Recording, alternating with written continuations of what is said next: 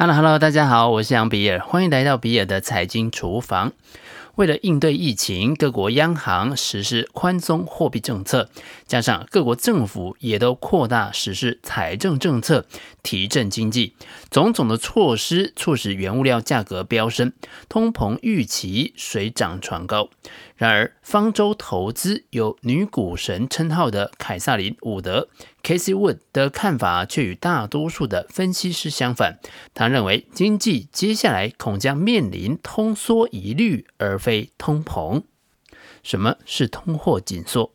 与字面上的意义相类似，通货紧缩是与通货膨胀相反的一种现象，但是同样都是金融体系上面一种非常严重的情境。通货膨胀的定义是物价水准持续的快速的上涨，与之相对的通货紧缩则是物价水准持续的快速的下跌。通货膨胀让我们手上的钞票越来越不值钱。如果通货紧缩与通货膨胀正好相反，那不就是会让手上的钞票变大了吗？实际上，通货膨胀不是对所有人都不利。通货膨胀对于债务人来说是相对有利的，因为通货膨胀本质上会将债务削减一部分，对债权人来说则是不利的。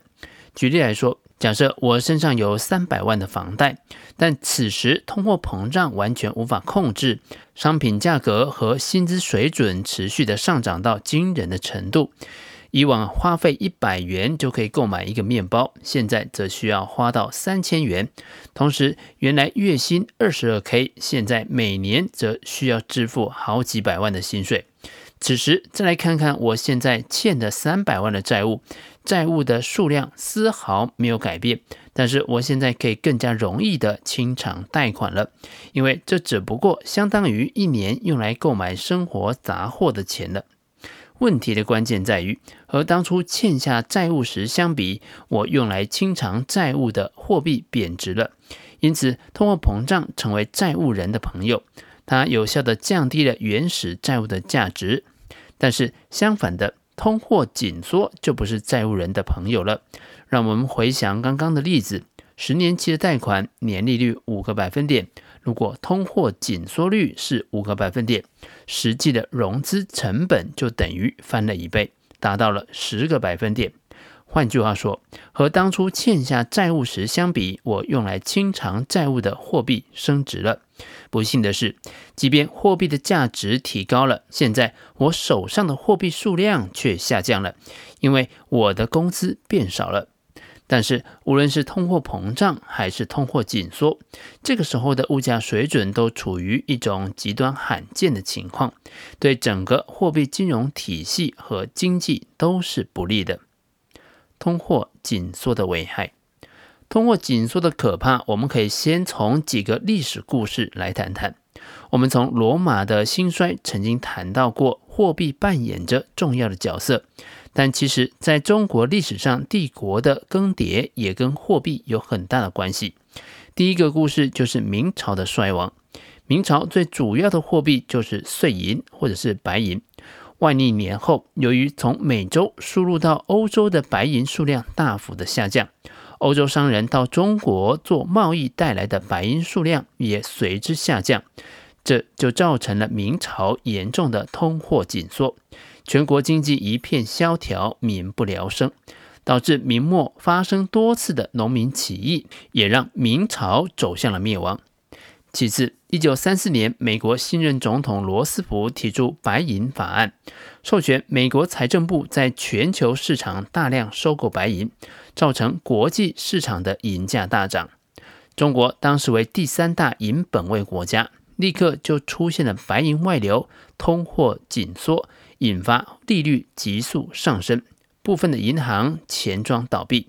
一九三五年，国民政府被迫实施币制改革，用法币制度取代了银本位制。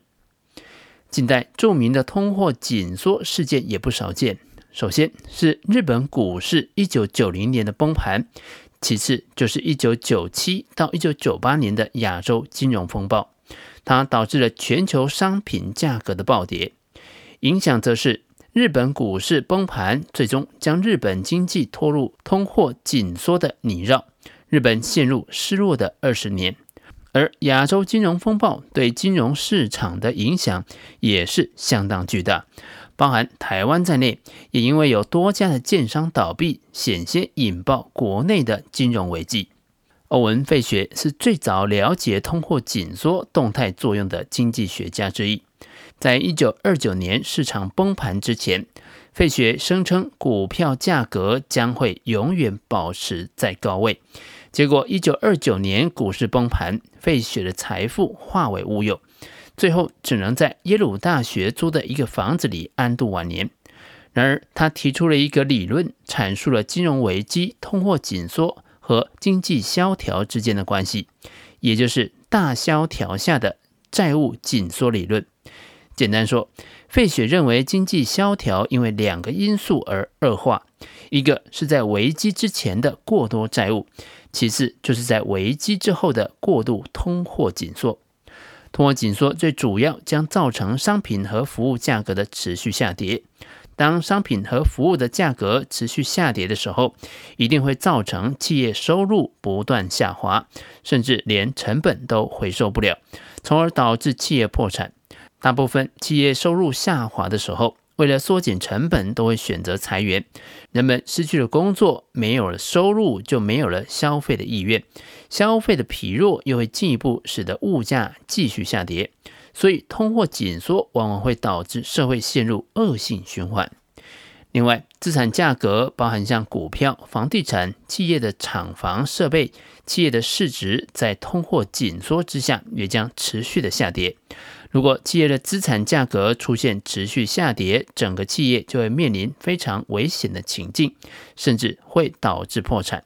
尤其是对于高负债、高杠杆的企业，当企业资产的市值持续的下跌，这个时候，即使企业出售资产来还债，也有可能会卖不出去，或者是即便贱卖资产，也可能无法清偿债务。如果股票价格大幅下跌，不仅会使投资人蒙受巨大损失，也会让那些利用股票质押向金融机构借款融资的人血本无归。历次金融危机也都出现类似的情况，例如一九九七年的亚洲金融风暴跟二零零八年的全球金融危机。通货紧缩与公债殖利率。文稿当中，我们放了一张图，显示美国公债殖利率在一九九零年到一九九九年这十年间的走势。图中的两个箭头显示了债券市场是如何对这两起通货紧缩事件做出反应的。第一个箭头表示，在日本股市一九九零年见高点之后，债券殖利率下跌，并且在接下来的三年呈现一个横盘整理。第二个箭头显示的是商品价格在一九九七年亚洲金融风暴之后开始下跌的位置，在一年之内，长天期的政府公债的殖利率跌破了一九九三年低点，跌到了二十年以来的最低点。那当年整个 CRB 指数的表现也是一样的。发源于亚洲的两起通货紧缩事件是债券殖利率暴跌的直接原因。为什么说现在可能通缩呢？伍德指出，先前的企业库存过低，为了赶上全球消费者对各种商品的需求，纷纷将订单拉高两倍或是三倍，这也就导致了生产端各种原料价格的飞涨。但是现在消费者家里已经堆满各种商品，未来将会把目光转向服务业，这将导致实体商品的需求不如预期的窘境。一般而言，耐久材、非耐久材商品只占整体消费者市场的三分之一，过去一年的占比却超过了四十一个百分点。当消费者支出转向服务业之后，生产端供应链的订单会瞬间消失。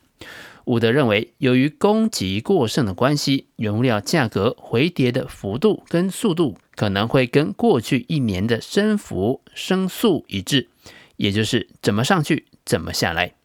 美国十年期公债的殖利率已经从三月的高点一点七五个百分点跌到了一点三个百分点，或许暗示这个情境发生的可能性。两千零六年年底到两千零八年初，油价曾经从每桶六十美元飙升至一百四十美元。美国十年期公债殖利率却从两千零七年六月的五点二九个百分点，一路下滑到两千零八年初的三点三一个百分点。债券市场显然比股市、原物料市场提早看到房市两千零八年的动向。如今历史又重演，原物料还在不断的飙升，公债殖利率却直直落。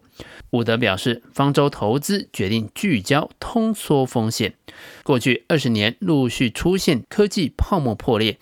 两千零八到零九年的全球金融海啸，使得许多企业必须因应短视近利、不愿意冒险的股东要求配发股利，并且利用杠杆执行库藏股，推升每股的盈余。这同时也就压抑了创新投资，导致企业产品与服务老化。如果原物料价格进入下跌循环，这些企业恐面临坏的通缩的困境。另一方面，其他牺牲短期利益、抢进人工智慧 AI 等高成长产业的业者，也会因为技术的演进带来通缩的压力。举例来说，AI 的训练成本每年将下滑六十八个百分点，而基因定序、工业机器人、3D 列印等整合 AI 的新兴科技，也正在加速成本下降的速度，这会刺激市场对新产品、新服务的需求，带来好的通缩的压力。若是方舟对通缩展望的风险评估正确，那么名目 GDP 的成长率恐怕会远低于预期，成长股以及创新股将会成为最主要的受惠者。总结来看，商品服务市场的通货紧缩和资产价格的通货紧缩是相伴而生的。经济萎靡，股市不振，企业无法继续投资，个人无法消费，最终会导致商品市场和资产市场的进一步通货紧缩，形成坏的通缩。然而，如果是因为机器人或 AI 取代人力，加速成本的下降，商品服务价格下跌。则可能会是伍德口中好的通缩。以上就是比尔的财经厨房想要提供给你的，让我们一起轻松活好每一天。我们下次见，拜拜。